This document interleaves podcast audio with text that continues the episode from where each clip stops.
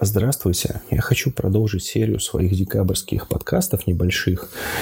И э, в данном случае, ну, это то, что, может быть, не тянет на подкаст какой-то, где нужно все-таки подготовиться, продумать структуру. У меня есть семь слайдов с, там, с мастер э, классов Глеба Кузьминова по пептидам, где был соведущим, а, я оттуда позволил себе а, взять частично материал свой же и просто рассказать, потому что мне кажется, это важно, это одно из будущих медицин. У меня немножко не получается выдерживать темп в плане того, чтобы каждый день что-то постить, потому что мне кажется, что это происходит из-под палки, и пропадает внутреннее желание. Но я все равно буду стараться вам сказать какие-то мысли о будущих вот направлениях собственных и, может быть, и медицины какой-то вот регенеративный, репаративный, потому что исследование есть, значит, что другие люди в сторону думают. В общем, что у нас такого? Будет PDF-ка предложена. Есть Роберт Беккер, это отец-основатель электрической медицины. Есть его книжка The Body Electric, она там давно успешно издана, ее можно найти, если не лениться в PDF, можно купить. Она не задорого продается. Это репринт. В общем, какая его жизнь, попытаюсь по, по памяти воспроизводить. Ключевым событием его деятельности было запуск Советским Союзом спутника, искусственного, первого искусственного спутника Земли. А, дело в том, что, да, там была там своя пропаганда, и советскую науку считали отсталой. А тут как бы, как, как это, что это такая коммунистическая наука, там вот были как мифы пока про Северную Корею практически, и тут вот, опа, первый спутник Земли. И они начали переводить всю научную литературу, которая у нас есть, вот могут достучаться вообще. И они понимали, что они упускают какой-то большой кусок информации, когда вот есть какое-то явное технологическое превосходство, то нужно отринуть эти стереотипы и пуститься изучать все. И Роберт Беккер попался ему какое-то издание МГУшное, я уже не помню, потому что сейчас все по памяти говорю, по поводу регенерации растений и роли электрических а, постоянного электричества внутри живого организма на эту регенерацию. Вот. И он продолжил исследовать заряды. У него есть много разных экспериментов, которые, то есть он на саламандрах, там, на губках и прочее, прочее, он смотрел, как заряды измерял вообще в разных точках, как вот а, с регенерацией, репарацией связаны заряды. Он еще был остеохирургом, а кость – это именно ткань, которая может регенерировать. То есть она именно э, сращение кости, это именно, ну, то есть регенерация ткани. И если так уже мысленно переходить на второй слой, это самое интересное, что он показал, а, что он обнаружил, что во время перелома кости лягушек эритроциты у лягушек, тут важно заметить, что у человека в эритроцитах нет ядра, это такие биороботы, а, там ядро удалено, а у земноводных там еще ядро есть. И вот, вот эти эритроциты с ядром у земноводных дедифференцируются в костевую и хрящевую ткань. То есть кровь приходит в место перелома, и кровь превращается в остеоциты. То есть это такие фокусы, возможные не так уже и просто. Он это повторил, собственно говоря, эти процессы в инвитро, то есть то, что он видел в лягушке, и он это повторил при помощи постоянного тока. А, эксперимент был много раз повторен. Когда появилась там РНК, еще тогда вот тоже нашли РНК как посредник, но он тоже, у него была серия блестящих экспериментов, где он показал, что ребята, конечно, там РНК роль играет, но все процессы запускает вот параллельное расположение вот этих вот самых интересных зарядов. И механизм э, редифференциации одного типа клеток, ну, понятно, существуют клетки, они дифференцируются, а дедифференциации и редифференциации, сейчас не буду останавливаться, что и что, это очень развито у растений, иначе бы они вот не могли всегда и везде вот так вот э, выживать. Ну и, наверное, скорее всего, и у грибов тоже. Но э, у человека этот механизм тоже есть. На третьем слайде я привожу пример, что, то есть, что написано э, ну, эм, палец молодых детей, юных детей могут, тут возраст не уточняется, может быть начисто отсечен эм, выше этой линии и полностью быть э, регенерирован.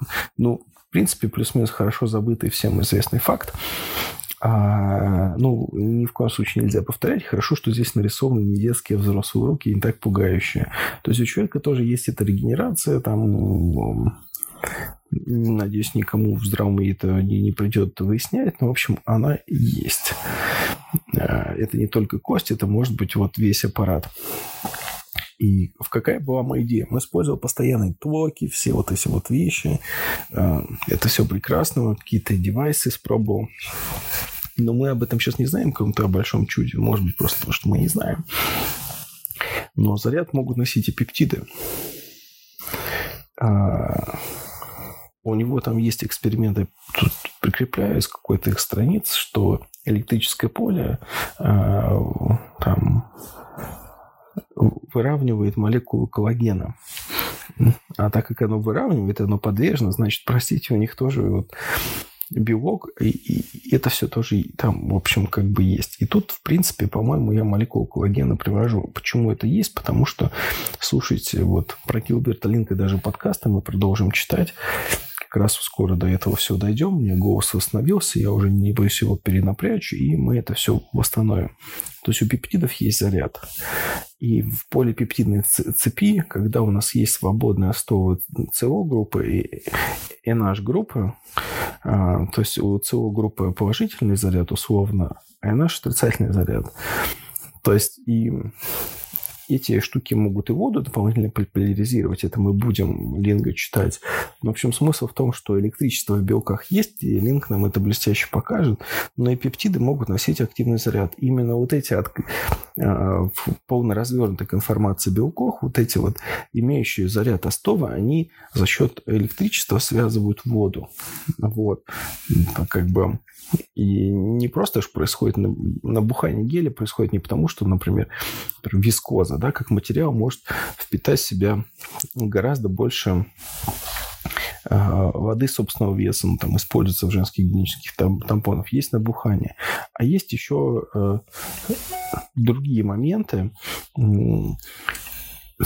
именно когда происходит такое вот за счет усиления дипольного момента воды, просто вода связывается дополнительной, поляризу... дополнительной поляризацией. Так работает, в принципе, там тот же э, желатин. Вот он у меня, кстати, не, это не коллаген, а желатин по формуле. Потому что тут есть это раскрытые молекулы, и вот эти СО и у наш астопы, как их будет называть, это открыт, в открытой связи, они друг с другом не связаны. И, соответственно, больший шанс у одних там аминокислот быть открытым, и у других. И дедифференциацию тех же макрофагах мы очень хорошо знаем. То есть а, при жировом гепатозе печени и патологии печени, а, соответственно, клетки печени могут а, дифференцироваться в воспалительные макрофаги. Это большая такая вещь в липидологии. Вот. И сами макрофаги могут дифференцироваться в гепатоциты и кардиомиоциты. Вот у меня тут приведено исследование, какое-то без названия вроде, а нет, вот, dedifferentiation. Ну и так далее, он так называемый. То есть, в общем, ученые как-то не так что супер много таких публикаций, не как по какому-нибудь модной приблуде, но э, их очень много. Соответственно, адипоциты могут, э, точнее, простите, не макрофаги печени, я перепутал, а, а адипоциты. Адипоциты – жировая ткань с возрастом, если много в чем проблема ожирения. Ожирение является само по себе воспалительным заболеванием, и жировая ткань будет дифференцироваться в макрофаге, именно провоспалительные, которые долго живут, э, все плохое, что с ними делали, помнят, и вот это вот все способствует общему системному воспалению. То есть внутри нас тоже есть эти процессы дедифференциации как положительные, так как, а, соответственно, по сути, это регенерация тканей, когда макрофаги могут дедифференцироваться, допустим, в кардиомиоциты. А, вот, потому что это в исследовании говорится, чтобы я не на пустом месте. То есть э, регенеративная медицина именно в полном смысле никогда, поэтому мы там говорим, что какой-то там пептид или какая-то молекула регенерирует какой-то орган, понятно, что это не так, и мы выдаем желаемое за действительное. Э, тут речь вот о полноценном регенерации, когда вот место, где была клетка, ее нет, приходит иммунная клетка, где дифференцируется, занимает место нового и начинает полноценно делиться, восстанавливаться это место. И дедифференциацию используют даже онкология. Это делает, в частности, глио, глиобластома. Поэтому там она и агрессивная, и у нее есть несколько гипотез, а, а, объясняющие его, как она происходит. А Одна из них как раз из основных говорит о том, что глиобластома умеет дедифференцировать эм, в свои клетки доста... Ну, в общем, она использует, не буду сейчас в это углубляться, использует сложную систему, в которой включается дифференциация клеток. Поэтому ее, допустим, вот такая есть момента, можно удалить, если это возможно, каким-нибудь гамма-ножом, а, а потом все будет то же самое. Вот, потому что оно может репрограммировать э, свои клетки, как минимум, и использовать их э, ну, для распространения и прочее, прочее, прочее. Там много разных механизмов. Я не хочу останавливаться. Это отдельная большая тема. Я не хочу входить сейчас в тему онко, поэтому я немножко криво ее рассказал, но не, не суть важно. А, смысл в том, что дифференциацию есть у нас, когда одна клетка превращается в другой тип клетки, уже зрелая, соматическая, то есть тканевая клетка, не половая. Это есть сплошь рядом. Есть пептиды регенерирующие. А, они пока исследовались кожи на коже. И с кожи тоже там Беккера, если посчитать, есть заряды то мы, соответственно, это самая простая вещь. Я нашел два пептида, RH90 для заживления ран. Еще есть более интересный OAGP11D.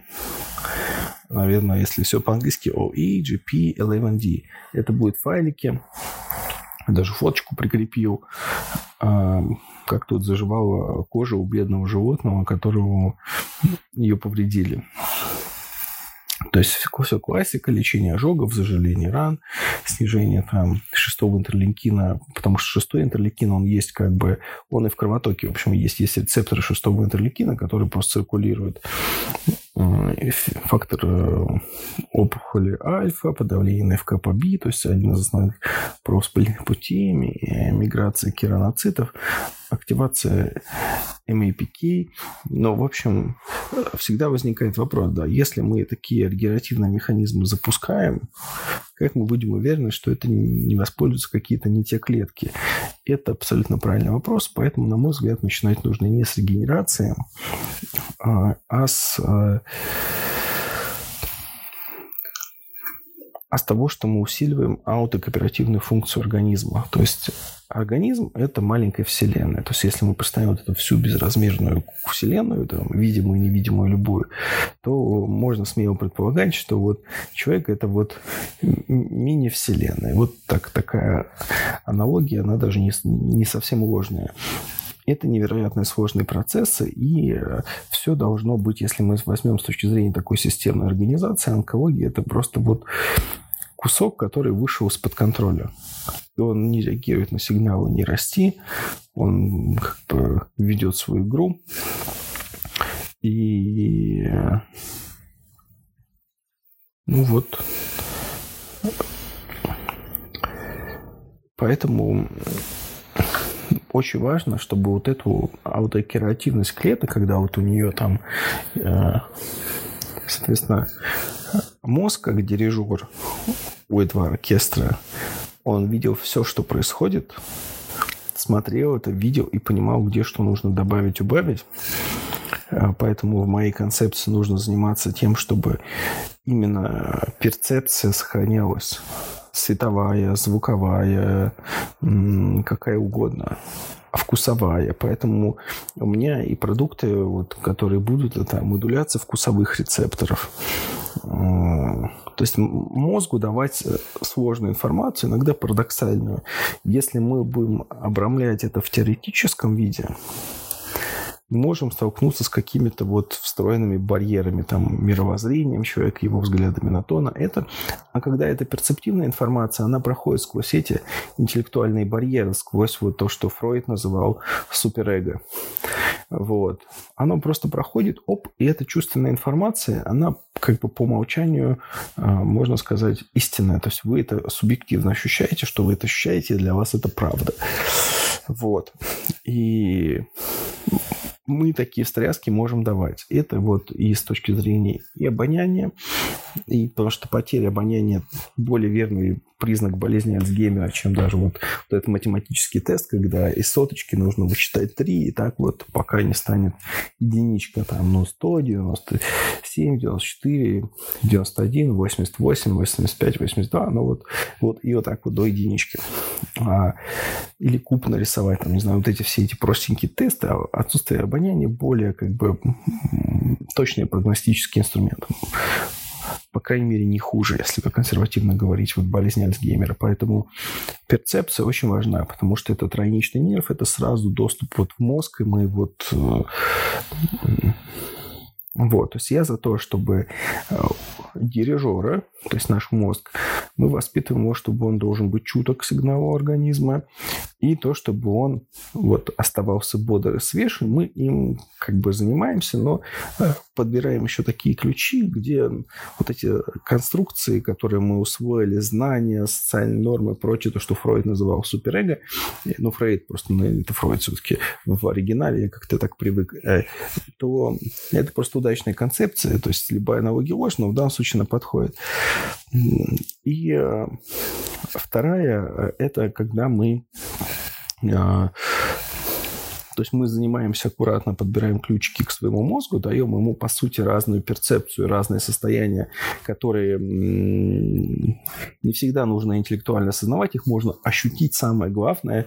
И так, таким образом мы вот эту сенсорную часть и доступ в мозг, мы ее как бы раскачиваем. Ну, понятно, нужно другие вещи делать, но это один из, в общем-то, способов вот сохраняет свежесть этого мозга, и чтобы он удивлялся и не впадал потому что здесь у него не будет паттернов, и все равно мозг будет что-то оптимизировать, впадать в стереотипии. И через чувственный опыт это проще всего разбить, потому что оп, и в вас попало то, что вы никогда не ощущали как, например, а, тем, этим же, например, хороши крема, линейки биохакерские на рукета, потому что они основаны на этот принцип, который, по сути, я в них и закладывал, что вас падает эм, этот момент, и вот, опа, что-то новое. Ничего себе. Вот. Это само по себе является, это качество является антиэйджем. Ну, понятно, когда сработало, это там субъективно есть моменты. Эм, но бывают и они объективные, где я, например, СПТ-141, я что не учел. А, то есть его можно сделать лучше, он, он работает, но на ком-то работает, на ком-то нет. А, и обнаружил, что это эффект прогестерон зависимый.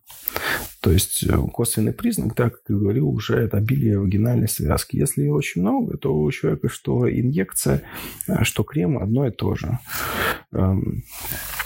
Если, соответственно, там сейчас про малопрогестерон, это может быть на уровне рецепторов, или все может быть относительно на фоне каких-то других проблем, каких угодно. Но смысл в том, что если нет нормальных этих полноценных прогестероновых сигналов, имеющих нужную часть в общем ансамбле сигналов, то как бы ПТ-41 мало работает. И корреляция, вот она очень, по тем данным, которых все больше копится, она очень четкая. Поэтому можно будет добавить просто в липосомный крем а, со временем, когда там эта упаковка закончится, чуть-чуть поменять формулу и добавить каких-то э, мягких модуляторов э, прогестероновых рецепторов, например, разных сложных форм э, витамина Е. Спасибо за это доктору Алине Янкевич, что мне эту идею подсказала. То есть у каждой идеи есть автор. Вот, поэтому всех упоминаем. А, вот. И соответственно, это можно как бы доработать. Но возвращаясь к идее, это тоже, собственно говоря, вот то есть идея за кремами в неком антиэйджа мозга через те инструменты, где мы не подаем на критическое и суперкритическое мышление.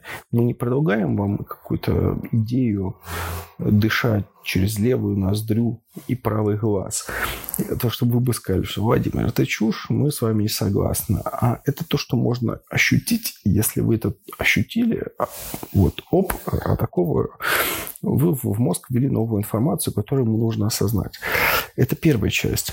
Вот. Это вот про мозг. А вторая часть, она будет касаться, она еще, мы к ней не поступили, она будет касаться липидологии. Это частично полипреновые, э, потому что они встраиваются в мембрану и влияют на текучесть мембраны. Если текучесть мембраны нарушается, то вообще ни о каком нормальном сигнале в организме говорить не приходится.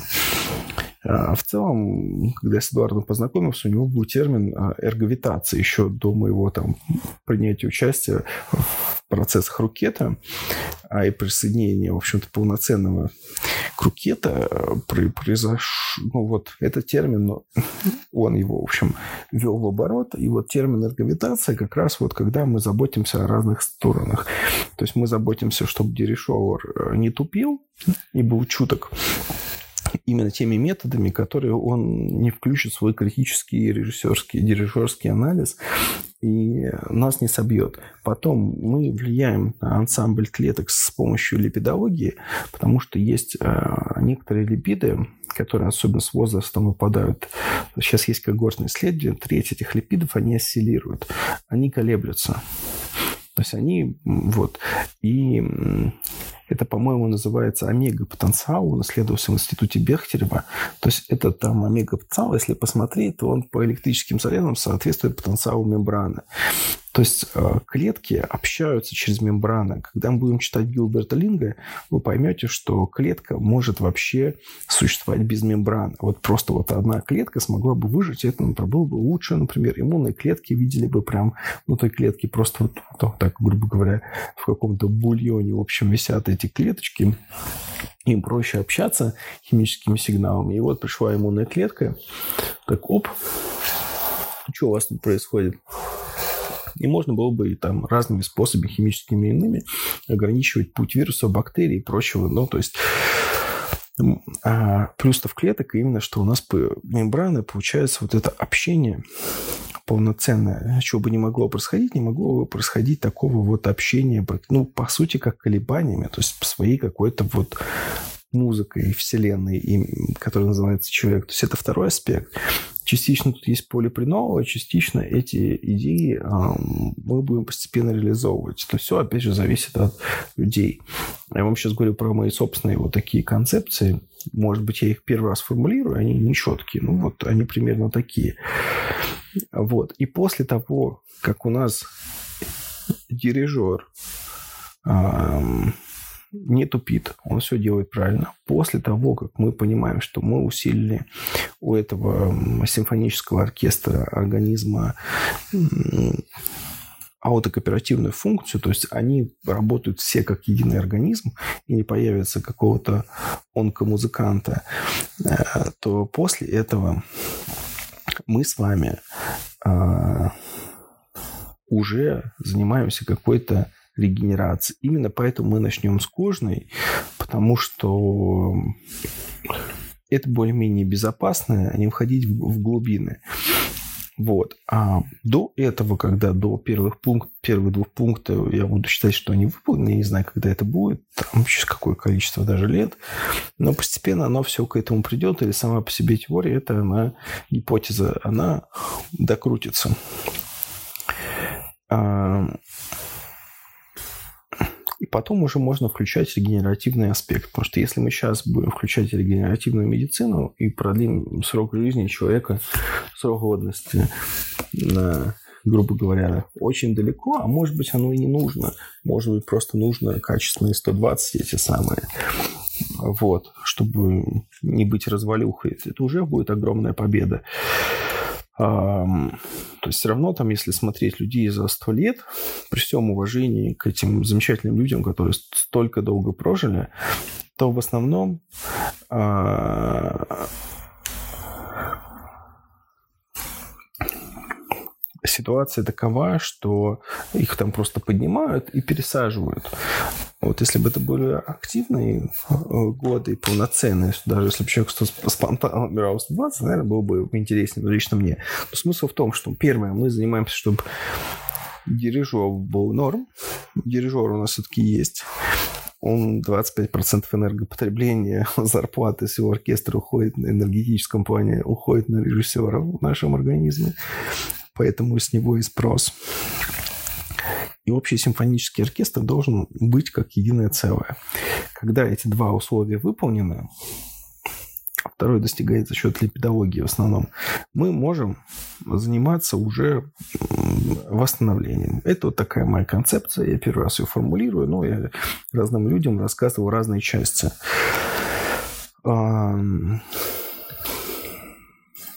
Ну вот, соответственно, поэтому кожа, поэтому кожа, поэтому самые минимальные какие-то э, мягкие, аккуратные вещи. Э, ну вот, может быть, это стоило бы выложить подкастом, и стало бы даже лучше. Ну, посмотрим. Все, наверное, всем спасибо. Я все-то я вам сегодня, что я вам рассказал такого интересного а может и ничего. Я рассказал вам про Бекера. Я вам рассказал про роль электричества и нетскаут. Надо читать просто Беккера и понять всю вот эту логику мыслей. Ну, кто любит, там на русском, по-моему, нет этой книги. Я рассказал просто о, что у нас есть дифференциации и редифференциации. В принципе, можем гипотетически через какое-то время сделать так, что если у нас там отваливается сердце или печень, то хотя бы клетки, иммунные клетки приходят и просто превращаются в эти ткани. Эти механизмы открываются и постепенно, ну, довольно быстро вот относительно того, что мы еще вчера там, условно говоря, не знали, то они будут открыты. Но перед этим, как вот в это входить, ну, за это время, когда вот мы этих посредников регенерации будем знаем, это причем это только пыль над айсбергом, даже не верхушка айсберга, нам нужно выполнить первые два пункта. И, в принципе, вся линейка БХ, которая вот... Эм, в, в принципе, я ее прямой разработчик, ну, кроме формы, форм наш доктор наук ее придумала. Она как-то согласилась на подкасты, и с ней тоже запишемся. Но